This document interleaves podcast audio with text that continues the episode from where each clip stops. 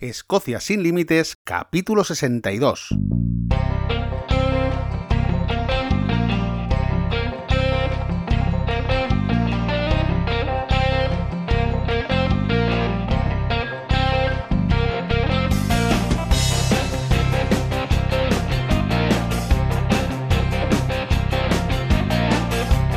Bienvenidos otro viernes más a Escocia sin Límites, el podcast donde hablamos sobre historia, lugares de interés, rutas y todo lo que necesitáis saber si queréis conocer, venir o volver a estas tierras, porque Escocia es así.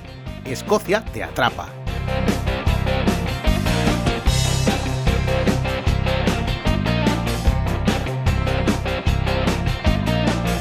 Hoy es 18 de septiembre de 2020 y yo soy como siempre Andrés, guía turístico en Mundo Escocia y hoy tenemos como siempre un capítulo muy muy interesante porque vamos a hablar sobre cerveza en Escocia.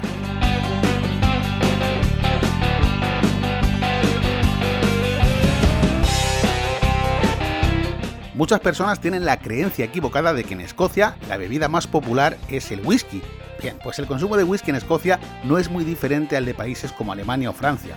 De hecho, de toda la producción anual, solo se queda en Escocia el 1%, el resto se exporta. Entonces, cuando visitamos un pub, ¿qué es lo que la mayoría de gente está bebiendo? Bien, pues os lo podéis imaginar, cerveza. Les encanta la cerveza. También la sidra, pero mayoritariamente cerveza. Y será por variedad. Hay muchísimos tipos, muchísimas marcas y hoy, en Escocia sin Límites, vamos a adentrarnos en el maravilloso mundo de la cerveza.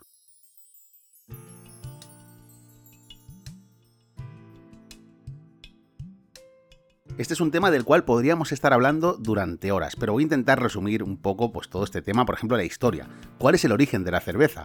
Bien, pues no se sabe con exactitud. Los primeros datos que se conocen datan de la época de los sumerios, ya en la Baja Mesopotamia. Hablamos de hace más o menos 6.200 años. Se cree que ese es el momento del origen de la cerveza en lo que hoy es la zona de Irak. Ellos lo llamaban bebida fuerte y estaba hecha con extracto de cebada. Esto se sabe por unas tablillas que se encontraron en una expedición arqueológica donde pues ya se mencionaba esta bebida. Posiblemente fue la casualidad la que germinó la cebada en agua de lluvia y junto con las levaduras salvajes pues dio lugar a esta cerveza primitiva, En el Museo Británico de Londres hay dos piedras grabadas de hace 5.000 años donde se puede ver una ofrenda de cerveza a la diosa Nin. La primera receta conocida la encontramos en el Código de Hammurabi, que es un conjunto de leyes escritas también de la antigua Mesopotamia. Por eso se cree que su origen está allí. Pero hay quien piensa que esta bebida puede ser todavía más antigua y que los sumerios heredaron la receta. Es algo difícil de saber con exactitud. El caso es que en paralelo a los sumerios, los egipcios también bebían cerveza. Allí la llamaban citum y también, pues aparte de la cebada, añadían miel, dátiles, canela, la aromatizaban de forma distinta. Se sabe que los ingenieros y los capataces encargados de las pirámides cobraban parte de su salario en citum. Imaginaos el valor que le daban a la cerveza.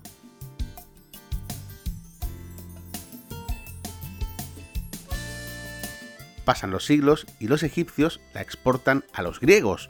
Y los griegos ya la van a exportar a toda Europa, es decir, todos los pueblos germánicos, todos los pueblos galos, incluso a Roma, al Imperio Romano. Lo que pasa que en Roma la cerveza no tenía buena fama. No tenía buena fama porque ellos preferían el vino disuelto con un poco de agua. Eh, también hay que tener en cuenta que los celtas, o sea, todos los pueblos galos, pueblos germánicos, estos sí que bebían cerveza en grandes cantidades. Entonces quizá los romanos veían esto como una bebida inferior por eso. De hecho, fueron las tribus celtas quienes empiezan a elaborarla mm, ya no solo con cebada, sino también con avena. Se piensa que los druidas llevaban la receta de un pueblo a otro, y esto pues, es consecuencia de que en la batalla los guerreros bebían grandes cantidades de cerveza, según decían, para desinhibirse. Esto lo comenté en el capítulo de los celtas. Al final salían a pelear, salían a combatir, pues imaginaos, un poquito borrachos, pero lo hacían porque también la cerveza era una, fuente natural de, de hidratos de carbono. Tened en cuenta que era un alimento, la cerveza era un alimento. Esto después lo veremos más concretamente cuando hablemos de, Edimburgo, concretamente en la Edad Media. Precisamente en la Edad Media, en toda esta zona dominada por los pueblos celtas, pues la zona de Bélgica, la zona de Alemania, eh, la cosa evoluciona y son las abadías de Centro Europa las que van mejorando cada vez más la receta. Porque los monjes, aparte de ser muy listos, tenían una cosa muy importante, que era tiempo. La cerveza evoluciona con diferentes matices, formas de fermentación, etc. Los monjes se convierten en auténticos maestros cerveceros que no solo la fabrican para su propio consumo, sino que también empiezan a comerciar con ella y a conseguir otros bienes para sus monasterios. En este periodo, sobre el siglo XV, en algunas abadías se empieza a usar el lúpulo para aromatizar, y enseguida se dan cuenta de que estas cervezas aromatizadas con lúpulo se conservan durante mucho más tiempo, porque sin darse cuenta, por accidente, habían añadido un conservante natural y habían perfeccionado la receta. Este comercio medieval de los monjes con su cerveza artesanal hace que la bebida se haga muy popular en Europa. Además, ahora ya no caduca tan rápidamente gracias al lúpulo, así que pueden transportarla a mayor distancia. Es entonces cuando Guillermo IV de Baviera decreta que la cerveza solamente se debe elaborar a partir de tres ingredientes, agua, malta de cebada y lúpulo. Evidentemente todavía no se conoce el ingrediente fundamental que ha estado ahí presente siempre en la cerveza, pero que en ese momento todavía se desconoce, y me refiero a la levadura. En el siglo XVIII empieza una gran expansión. Los cerveceros bávaros almacenan sus cervezas en sótanos o cuevas a los que llaman Lagern, almacén en alemán, y ahí dejaban la cerveza pues madurar lentamente con el frío a temperatura constante, normalmente entre 8 y 10 grados, y utilizaban levaduras de baja fermentación. Aquí ya la levadura sí que se conoce. La cerveza se comienza a industrializar a finales del siglo XIX ya a lo bestia. Gracias a la pasteurización de Louis Pasteur, el francés, bueno, pues se puede controlar mucho mejor la invasión de bacterias y esa producción que antes había que tirar ahora se puede aprovechar. Es decir, las cerveceras empiezan ya a darse cuenta de que esto tiene un potencial increíble.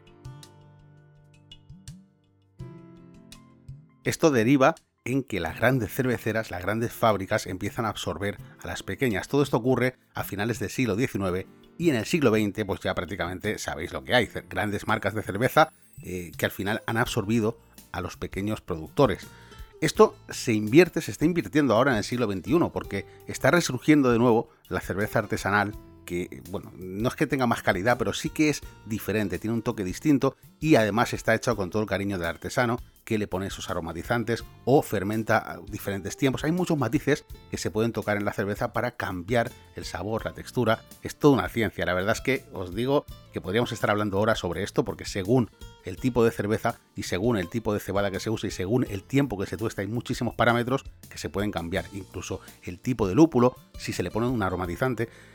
Esto, ya os digo, quería haceros una introducción a la historia de la cerveza y creo que con esto pues, vamos a centrarnos ya en lo que ocurría, en lo que ocurrió en Escocia, mm, ya no históricamente, sino qué tipo de cerveza podéis encontrar cuando vengáis, porque mucha gente le gusta la cerveza y os digo una cosa, a veces es difícil elegir. Llegas a un pub de estos grandes que hay y a lo mejor te encuentras, sin exagerar, 50 grifos. 50 grifos de 50 tipos diferentes de cerveza. Y esto es porque aquí también se apoya bastante al empresario local. Es decir, si alguien tiene una pequeña cervecería, este mismo empresario ofrece su cerveza a los pubs locales que normalmente la compran y la ofrecen. Y estas cervezas suelen ser un poco más económicas y además saben que están apoyando la industria local. Edimburgo en la Edad Media tenía un problema de superpoblación que de hecho después se soluciona con la creación de Newtown a mediados del siglo XVIII. Bueno, pues toda esta zona que estaba superpoblada, al final la calidad del agua era bastante mala porque tened en cuenta que Edimburgo no tenía un sistema de alcantarillado. Todo lo que eran los residuos acababan filtrándose al agua potable, al agua de los pozos. Entonces, ¿qué ocurría? Que al final era mucho mejor beber cerveza, y cuando digo beber cerveza no me refiero a la gente, me refiero incluso a los niños, se les daba cerveza porque era mucho más seguro que beber agua, y además alimentaba, que es lo que os decía antes, los celtas ya la tomaban por eso, porque era un alimento, no solo los celtas, los egipcios, todo el mundo sabía, incluso los monjes, los monjes en las abadías sabían que su ayuno, en las épocas de ayuno, tenían que beber cerveza, más cantidad de cerveza para poder aguantar bien el día, porque tened en cuenta que había periodos en los que no comían. Siempre ha sido un alimento la cerveza, más que una bebida recreativa como lo es hoy, pero en Edimburgo en la Edad Media mucho más porque la calidad del agua era especialmente mala. La cerveza, al estar fermentada, incluso en algunos momentos se le daba un golpe de calor también, pues eh, evidentemente todas las bacterias morían. Era mucho más seguro beber cerveza que beber agua. ¿Quién lo iba a decir? Si os fijáis, la primera fase de elaboración del whisky coincide 100% con la de elaboración de cerveza. ¿Por qué? Porque vamos a extraer un azúcar de un cereal, que en este caso va a ser cebada en los dos casos, y ese azúcar se va a convertir en alcohol. Luego en el whisky lo vamos a destilar en los alambiques y en la cerveza le vamos a añadir lúpulo, pero el proceso es muy muy similar. Bueno, pues volvemos al pub y estáis ahí enfrente de 50 grifos, queréis probar una cerveza local, pero no sabéis qué elegir. Bueno, lo primero es saber qué tipos de cervezas hay. Están las ale, que son un tipo de cerveza de sabor complejo, de alta fermentación, es la cerveza de origen inglés que le gusta aquí en Reino Unido. Casi todas las cervecerías locales son ale. Y después tenéis la lager. La lager, la lager pilsener sería este tipo de cerveza popular en todo el mundo, pues por ejemplo marcas como Budweiser o Heineken, pues estos son lager pilsener. Bueno, pues este tipo de cerveza es como la cerveza industrial, se ha quedado con esa etiqueta. Realmente no es así, porque se puede elaborar a nivel artesanal también. Pero mm, aquí, por ejemplo, ya os digo, las cervecerías locales hacen sobre todo ale. Y dentro del ale tenemos varios tipos. Está el Pale Ale, que es una cerveza rubia, con cuerpo acaramelado, eh, con notas de nuez, lúpulos especiados. Bueno, si no ponemos ibaritas, si os imagináis. Dentro de la ale también están las Stout, que las Stout son muy populares en Irlanda. La cerveza más famosa en cuanto a Stout en el mundo, no solo en Irlanda ni en Reino Unido, es la Guinness. Es esa cerveza oscura, con excelentes aromas, alto contenido alcohólico, sabores robustos, malteados. Esto sería una Stout. Y luego vais a encontrar en muchos sitios la denominación IPA, IPA, que son las siglas de Indian Pale Ale. Este tipo de cerveza nace en la época victoriana en Reino Unido las cerveceras exportaban cerveza a todas sus colonias en el mundo y la travesía, sobre todo hasta las colonias en la India, era especialmente larga. La Pale Ale se estropeaba dentro de los barriles. Solución, añadir todavía más lúpulo que servía como antiséptico natural. Resultado, pues una cerveza de larga duración y de un sabor todavía más amargo. Bueno, pues esto gustó y además gustó mucho no solo a las colonias británicas, sino también a toda la población de Inglaterra y Escocia. Fue un tipo de cerveza que se popularizó bastante también y que todavía hoy seguís encontrando. Hay gente que solo es de Indian Pale Ale, no quiere otra cosa. Si vosotros sois más de cerveza lager tipo Pilsen, como por ejemplo Budweiser o Quilmes o Mau, como me dice la gente en los tours, Andrés, cerveza normal, ¿aquí cuál? Bueno, pues la cerveza digamos que conocemos que es la rubia lager. Bueno, en Escocia hay una que es la Tenants la Tennant se produce en Glasgow y tiene tirada nacional, es, también está en todas partes, en todos los pubs. Si queréis algo más tradicional, pues yo os recomiendo una ale escocesa, una pale ale, como por ejemplo Caledonian, que es una marca muy conocida que también está en todas partes. También tiene su Indian Pale Ale, esta cerveza, que es la Caledonian IPA, que os decía antes, más lúpulo, más amargor. Hay otras marcas como Belhaven Best, que también están en todos los pubs, McEwan's, Black Isle, Ines Gun. Es una lager, es una lager muy curiosa porque tiene un toque de whisky la finalizan con un poco de whisky y además pasa tiempo en barril. La verdad es que es una ciencia, como os decía. Cada cerveza pone su toque personal y cuando hablamos de fábricas pequeñitas, pues todavía tenéis muchas más opciones para elegir. Resumiéndolo mucho mucho, la cerveza es simplemente el extracto de un cereal que luego se fermenta. Es tan popular que todos los años se producen en el mundo 148.000 millones de litros. Bueno, pues espero que os haya gustado el capítulo de hoy. Ahora a ver a quién no le apetece una cerveza, ¿eh? después de hablar de todo esto. En fin, si queréis venir a Escocia conmigo, ya lo sabéis, www.mundoscocia.com. Si queréis enviar una pregunta, una sugerencia para el podcast, lo que sea, tenéis la página web del podcast que es escociasinlimites.com.